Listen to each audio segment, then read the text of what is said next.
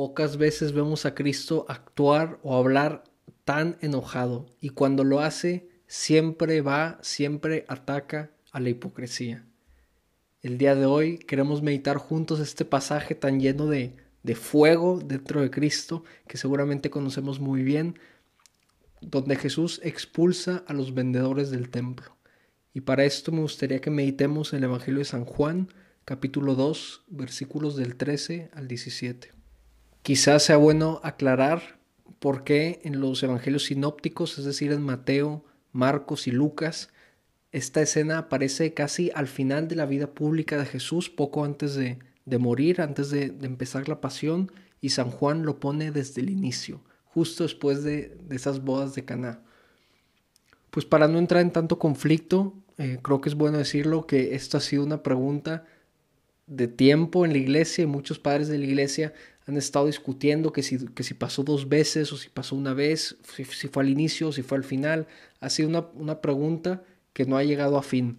Pero a mí me gustaría basarme en lo que dice San Juan Crisóstomo, padre de la iglesia, que en su sabiduría y iluminación decía que seguramente tal vez pasó dos veces, porque en la primera, es decir, en la que él refiere como la de Juan, la que estamos meditando hoy, Jesús habla con un tono más suave, y, en las otras habla un poco más directo, más fuerte, especialmente en Mateo. Pero bueno, empecemos la meditación. Jesús se sube a Jerusalén porque se acerca la fiesta de la Pascua. Creo que es un poco complicado entender el contexto de este, de este Evangelio sin entender esta fiesta de la Pascua. La Pascua de los judíos es una fiesta religiosa la más importante de todo el Antiguo Testamento, para, para no decir mucho. Moisés había dicho que todo israelita varón tenía que presentarse ante el Señor, es decir, estar en el templo, mínimo una vez en, la vida. Y claro, esta, esta fiesta era una ocasión para que muchos fueran por, por esa primera vez y muchos también fueran de costumbre a celebrar la Pascua. Y una vez más vemos que Jesús cumple la ley. No necesitaba cumplir la ley porque él no se tiene que presentar ante el Señor porque Él es el Señor, pero Jesús cumple la ley. Jesús sube a Jerusalén a presentarse ante el Señor para celebrar la Pascua. Entonces vemos una vez más a un Jesús obediente, un Jesús que evidentemente no viene a abolir la ley, sino viene a darle plenitud, como lo veremos después. Entonces está la importancia de la fiesta de la Pascua. Y claro que las reglas de, de los de los israelitas, de los judíos, van de la mano con que era un momento lleno de gente. A mí me gusta mucho usar el ejemplo como si fuera una jornada mundial de la juventud. Y ya lo hemos usado antes. Y está padre porque vemos las jornadas mundiales de la juventud con el Papa y son eventos llenísimos, donde no hay espacio para nada. Todos los eventos están llenos, saturados hasta el tope. Y el, y el templo en este caso así era. Era como una jornada mundial de la juventud de los judíos. Entonces están todos ahí, todos llenos. ¿Y qué es lo que pasa? Jesús va al templo, no era la primera vez, Jesús ya había ido de pequeño y seguramente ha habido muchas veces más que los evangelios no se cuentan, pero Jesús ve algo que simplemente no se pudo, no lo pudo digerir, o sea, ve una realidad, eso es lo que Jesús ve, ve gente que se aprovecha del templo el templo como un lugar de oración, para adoración, un lugar de encuentro con el Señor. Ve a gente que, o sea, el templo que se pone al servicio de Dios y ve gente que le acaba sacando provecho. Convierte el templo, lugar de oración, lugar de sacrificio, lugar de encuentro, lugar de, de, reunión, porque muchos judíos se juntaban en estas fiestas de muchos lugares diferentes, un lugar de reunión, lo acaban convirtiendo en una plataforma de negocio estaba leyendo un poco pues algunos hechos de, la época de Jesús y, veía qué interesante que el templo tenía su propia moneda.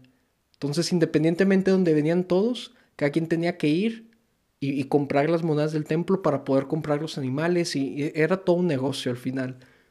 ¿Y qué es lo que vemos? Justo eso, Jesús ve, ve eso, ve la gente que se está aprovechando de los turistas, que se está aprovechando de sus mismos hermanos judíos que vienen de otras partes con otras monedas y, hacen sus intercambios para ellos sacar provecho y después en el mismo templo vendían las palomas. O sea, aquí vemos un Jesús que no está en contra de, de ofrecer las palomas, pero vemos un Jesús que dice, se han olvidado de qué es la prioridad en este Evangelio, qué es la prioridad en este templo, la adoración a Dios, el encuentro con Dios. Se han olvidado y simplemente no puede tolerar. Y el Evangelio de San Juan dice muy claro que, que hace un látigo de cuerdas y echó a todos del templo. Todos los que tenían ovejas, bueyes, los que estaban vendiendo, los que estaban intercambiando monedas extranjeras por monedas oficiales del templo, todo lo esparramó por el piso y les dice a los vendedores de manera muy clara, saquen estos de aquí y no hagan de la casa de mi padre una casa de comercio. Este es el mensaje que nos quiere decir Jesús. No hagan de la casa de mi padre una casa de comercio. Jesús es muy claro. No llama al templo una casa santa, un lugar bonito, un punto de encuentro, una reliquia histórica, sabiendo que lo había construido Salomón y todo eso. No, no, no. La casa de mi Padre. Cristo es claro. Y Cristo se convierte desde el inicio y en este momento de manera muy clara en, en el defensor de la unión y de la autenticidad de nuestra relación con Dios. Jesús quiere que estemos unidos al Padre. Y si hay algo que lo esté impidiendo, Jesús va a venir y lo va a quitar. ¿Por qué? Porque ¿qué es lo que quiere? Jesús quiere con toda la pureza de intención. Recordemos que Jesús nunca hizo pecado. Entonces, y, y esto es un punto con lo que personalmente yo he batallado muchísimo. O sea, ¿cómo entender esta parte? Jesús nunca hizo pecado. Entonces, todo lo que hizo lo hizo con toda la plena intención y, y libertad de, corazón de saber que era lo mejor para todos. Y al final después veremos cómo efectivamente los judíos, los encargados del templo, no van y le reclaman por haber hecho eso, porque todos al final sabían que estaban haciendo mal. Jesús viene y toma la iniciativa de, de decir esto está mal y hasta aquí llegó.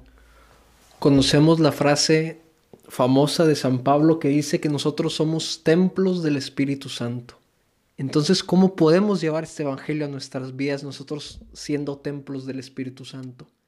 Jesús, al igual que como limpia el templo en su tiempo, Jesús quiere también, si, le dejamos, si le abrimos las puertas de nuestro corazón, como tanto nos decía el Papa Juan Pablo II, no tengan miedo de abrirle las puertas de su corazón a Cristo, porque lo da todo y no lo quita nada. Eso decía Juan Pablo II. Si, le damos permiso a Cristo entrar en, nuestra, nuestras vidas, en nuestro corazón, en nuestro templo interior, por así decirlo, entonces Él puede, Él puede purificar, purificar todo, todo, todo, aquello malo que tengamos. Tal vez nosotros también tenemos esa corrupción, este deseo de, de cambiar monedas en nuestro corazón. Y Jesús, si le damos permiso, lo va a limpiar. Y, y, y, lo va a limpiar, es decir, lo va a hacer mejor lo va a hacer para lo que siempre estuvo invitado, invitado y llamado a hacer, a darle alabanza a Dios, a orar con Dios. Entonces le va a dar plenitud a nuestras vidas. Nosotros somos templos del Espíritu Santo y, es, y, tener esto en mente es una alegría, una, una seguridad del decir, Cristo, por favor, ven en mi vida, limpia aquello que haga falta. Tal vez me, me, cuesta, tal vez me, me puede doler al inicio, pero yo sé que es para mayor gloria tuya.